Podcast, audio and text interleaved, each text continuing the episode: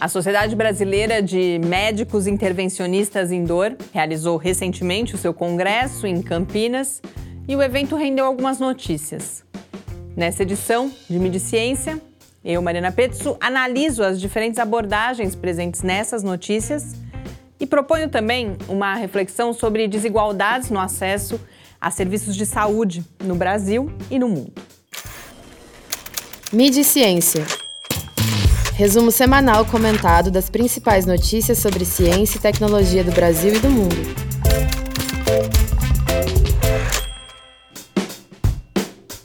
A cobertura do Congresso da Sociedade Brasileira de Médicos Intervencionistas em Dor incluiu reportagens em dois grandes jornais de circulação nacional, o Estadão e o Globo. Os textos não são exatamente sobre o Congresso, mas sobre dor e o seu tratamento. E eles ilustram um dos processos pelo qual um assunto pode virar pauta. No caso, a partir da realização de um grande evento e provavelmente também do trabalho de uma assessoria de imprensa influente. Eles ilustram também como um mesmo fato, olhado a partir de diferentes pontos de vista, pode gerar histórias completamente diferentes. A matéria do Estadão traz uma solução. Ela apresenta e avalia como muito promissoras dois grupos de novas abordagens terapêuticas da dor: a neuromodulação e a medicina regenerativa. Já o Globo só registra esses tratamentos, mas tem foco em um problema: o subtratamento da dor no Brasil, com uso insuficiente de analgésicos opiáceos que são as substâncias que são consideradas as mais adequadas no tratamento das dores crônicas. Segundo a matéria do Globo, esse é um problema histórico no Brasil que tende a se agravar por causa da crise dos opiáceos nos Estados Unidos. Essa menção à crise dos opiáceos me chamou especialmente a atenção porque eu vinha acompanhando a cobertura do problema nos principais jornais brasileiros intrigada principalmente pela quase inexistência de um paralelo com o contexto brasileiro.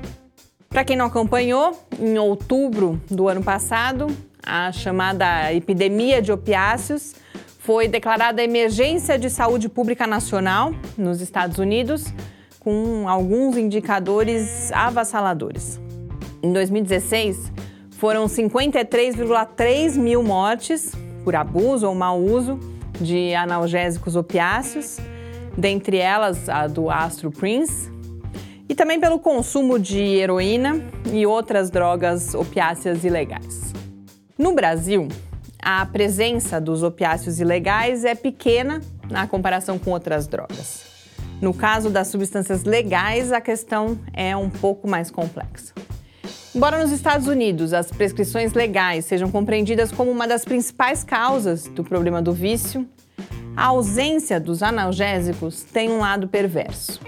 Como a gente vê na matéria do Globo, que fala em 77 milhões de brasileiros com dor crônica. Na reportagem fala-se em opiofobia, causada por falta de informação e também num excesso de burocracia para a prescrição de opiáceos. O que o jornal não fala é que a prescrição vem crescendo no Brasil, apesar de ainda ser baixa, o que é um alerta da necessidade de políticas e de procedimentos que evitem o caminho da falta de alívio para o vício epidêmico. Essa questão também faz a gente pensar sobre a desigualdade no acesso a serviços de saúde no Brasil e no mundo. Como destaca o Nexo, por exemplo, enquanto países desenvolvidos consomem muito mais opiáceos do que é considerado necessário, é nos países pobres que milhões de pessoas sofrem pela falta de acesso a esses medicamentos. E a gente também tem narrativas mais ou menos reforçadoras da desigualdade. No caso dos Estados Unidos, por exemplo, um artigo publicado no The Guardian analisa como a disseminação entre a população branca de um problema que sempre afligiu a população negra levou à classificação das overdoses como epidemia e a distinção entre viciados, quando se fala de pessoas negras, e vítimas brancas. A gente tem, portanto, muito para pensar sobre o assunto aqui no Brasil.